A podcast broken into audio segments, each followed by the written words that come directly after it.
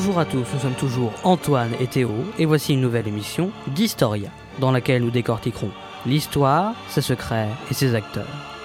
Aristote disait que l'objet de la guerre, c'est la paix. Et aujourd'hui, dans cet épisode, nous parlerons de la guerre froide, qui s'étend d'environ 1947 à 1991. Bonjour Antoine. Bonjour Théo. Alors, du coup, la guerre froide, c'est d'abord la lutte entre deux idéologies radicalement opposées. D'un côté, nous avons les capitalistes et de l'autre, les communistes. Bien que l'URSS soit repliée sur elle-même dans l'entre-deux-guerres, elle fait partie des vainqueurs de la Seconde Guerre mondiale et a déjà sous sa coupe toute l'Europe de l'Est, alors que les communistes se propagent en Asie. Au crépuscule de la guerre, l'URSS avance doucement ses pions et prend le contrôle de tous les États de l'Europe de l'Est. Churchill s'en inquiète et parle déjà euh, utilisait déjà l'expression pardon, du rideau de fer pour exprimer cette division. Mais, en 1947, les États-Unis mettent les choses au clair. Leur doctrine anticommuniste naît, c'est la doctrine Truman. La Seconde Guerre mondiale s'est terminée par une suite de congrès réunissant les quatre grands vainqueurs de cette guerre, soit les États-Unis, l'Angleterre, l'Union soviétique et la France, pour laquelle le général de Gaulle a remué beaucoup d'efforts pour s'imposer parmi les gagnants. Et ces conférences ont notamment mené à la division en quatre de l'Allemagne. Chaque vainqueur possédant un bout, et déjà, lors de ces conférences, il y a de nombreuses tensions.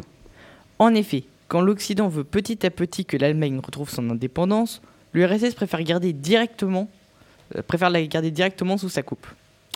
Pour en revenir à la doctrine Truman dont on parlait à l'instant, cette politique américaine est une politique d'endiguement. La moindre avancée communiste est une menace et ne doit pas exister. Ainsi, Truman, en faisant des USA le symbole de la liberté, de la démocratie et des droits de l'homme, obtient l'adhésion du peuple.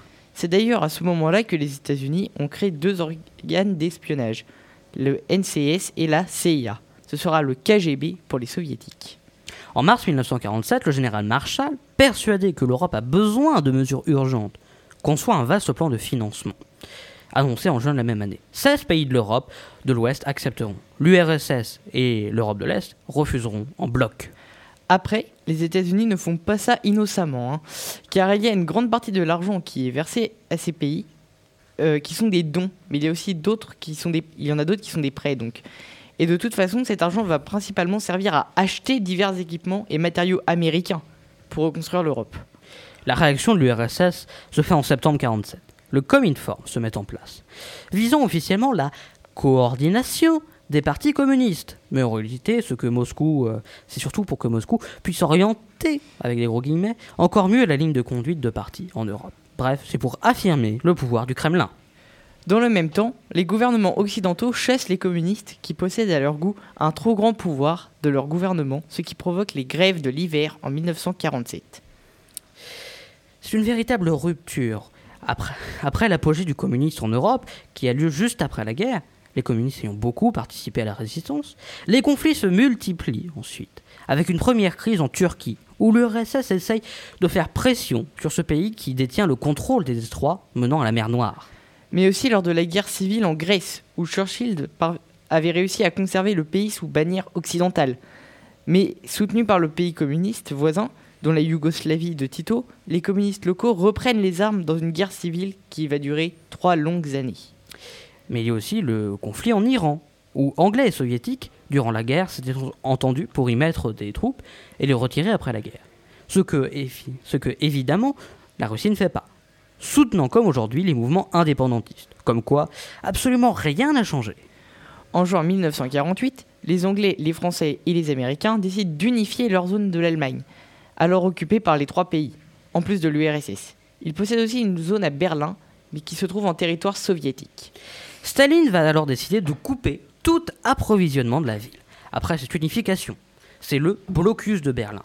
Et ainsi, pendant dix longs mois, un avion passera toutes les deux minutes sur le ciel de Berlin pour ravitailler la ville. D'une façon qui n'est vraiment que symbolique, mais qui est là. Staline va céder alors en 1949 face à l'obstination des USA. En 1949, l'Allemagne est séparée en deux États, la République fédérale d'Allemagne, ou RFA, à, l'ouest, et la République démocratique d'Allemagne, la RDA, à l'est. L'OTAN, le pacte militaire toujours en place aujourd'hui, est alors fondé. Et dans cette Europe de l'Est soviétisée, tous craignent désormais l'autorité du Kremlin, sous le masque d'État satellite, qui ne tolère alors plus aucune manifestation, notamment euh, les manifestations ouvriers, le principe même de- du communisme. Et de très fréquentes purges sont organisées, par procès, intimidation ou discréditation, éliminant souvent d'authentiques communistes qui gênent le régime. Entre 1950 et 1953, la guerre de Corée éclate. Les deux blocs s'affrontent, mais jamais directement. Et c'est par la suite, euh, dans l'entrée, le, pardon, et c'est à la suite de l'entrée de la RFA dans l'OTAN que le pacte de Varsovie, l'alliance militaire soviétique, est créé. Nous sommes alors en 1955. Aux États-Unis, une véritable chasse aux communistes a lieu. Tous ceux susceptibles d'être communistes ou simples sympathisants d'un communiste est forcé d'arrêter de travailler sous la direction du sénateur Joseph McCarthy. Après la défaite du Japon, la France va tenter de réformer sa colonie d'Indochine. Mais la guerre éclate alors. Et après une défaite euh, et des accords de Genève en juillet 54, la guerre devient ensuite la guerre du Vietnam, où les soldats américains reprennent le flambeau des Français. Et cette guerre fait d'ailleurs partie pro- du processus de décolonisation des grands empires coloniaux de l'Europe d'avant-guerre, que les deux puissances approuvent, espérant bien, entendu, récolter les fruits. À cette époque, les pays du tiers-monde se sentent poussés vers un des deux camps, dans un monde qui est plus que bipolarisé. Alors, ils vont essayer de sortir du système en place et de se faire une place seuls. Et la décolonisation a commencé dès 1947, avec l'Inde qui sort de l'Empire britannique, l'Italie se sépare de la Libye en 1951 et la France de l'Algérie après une guerre d'indépendance en 1962. À la mort de Staline, les- en 1953, les tensions s'apaisent un peu. Mais dans la nuit du 13 au 14 novembre 1961, l'URSS va construire un gigantesque mur autour de Berlin-Ouest. Cette politique a été mise en place pour éviter que les populations de Berlin de, fuir la pauvreté dans les régimes communistes.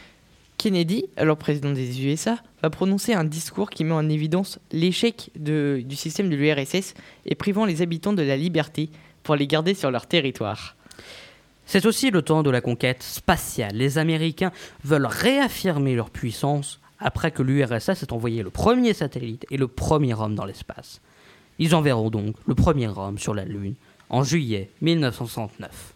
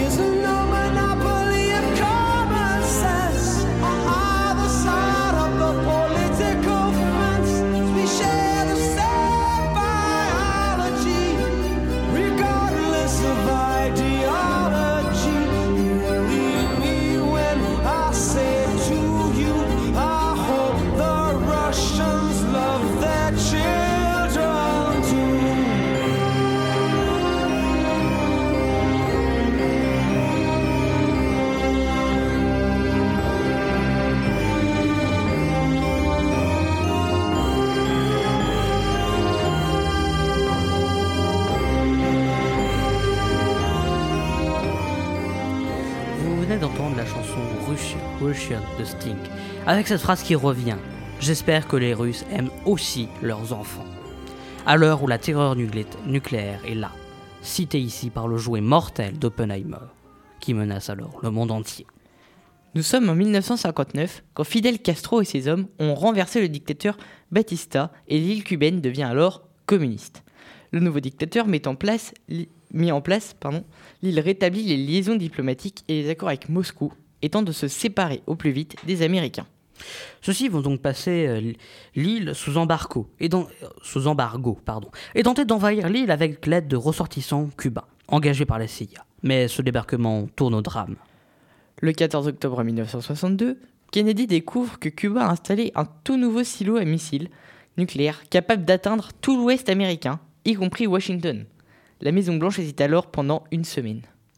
Et euh, face à la menace de ces plusieurs silos, on a oublié ça, ils finissent par choisir le blocus maritime de l'île. Ainsi, les nombreux cargos soviétiques en route pour l'île ne pourront jamais atteindre l'île pour livrer ses missiles.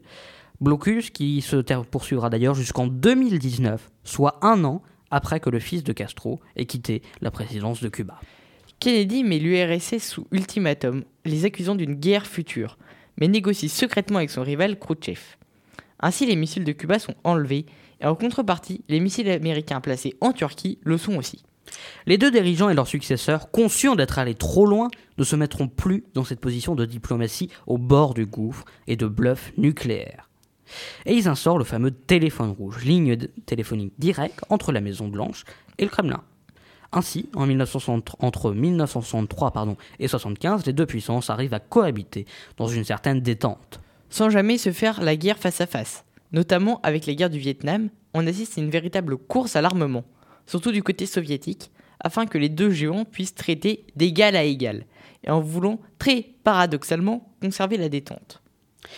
Ainsi, dans cet esprit de détente, les accords SALT 1 et 2 sont signés dans les années 70, visant à limiter l'utilisation des armes nucléaires et leur fabrication, mais aussi leur nom, principalement dans le but d'éviter toute crise dégénérant en guerre nucléaire. Dans le même temps, les partis des deux superpuissances s'effritent. Les pays de l'Est voulant sortir du modèle soviétique, ils en subiront une réprimande, hein, et de l'autre, De Gaulle voulant devenir une puissance à part entière, s'éloignant des USA. Pendant, ce- pendant ce temps, pardon, la Chine de Mao s'impose à l'international et les relations entre Pékin et Moscou se dégradent, les premiers accusant les seconds de trahir le communiste. Bref, c'est la marmite qui se moque du de la casserole. Dans les années 80, survient la crise des euromissiles qui entraîne la guerre fraîche. La tension est à son comble. L'URSS a placé des missiles en Europe de l'Est pointés vers l'Occident, quand les États-Unis ont répondu en, plaçant des missiles pointés sur l'URSS. Ils ont aussi répondu sous l'influence du nouveau président Ronald Reagan. Ils ont mis en place le plan IDS, qui est un plan de défense spatiale. Il est aussi appelé le plan Star Wars. Star Wars, pardon, Reagan ayant été acteur. Après cela, les relations s'apaisent avec le nouveau dirigeant de l'URSS, Gorbatchev. Le 10 novembre 1989, euh, oui, 89, après 30, 30 ans après sa construction, le mur de Berlin, ce grand symbole de la guerre froide, tombe et l'URSS implosera deux ans plus tard, en 1991. C'est ce qui termine la guerre froide, bien qu'on peut encore se demander si elle va vraiment finir un jour et qu'elle ne se produit si elle ne se Oula. Et qu'elle ne se poursuit pas encore aujourd'hui.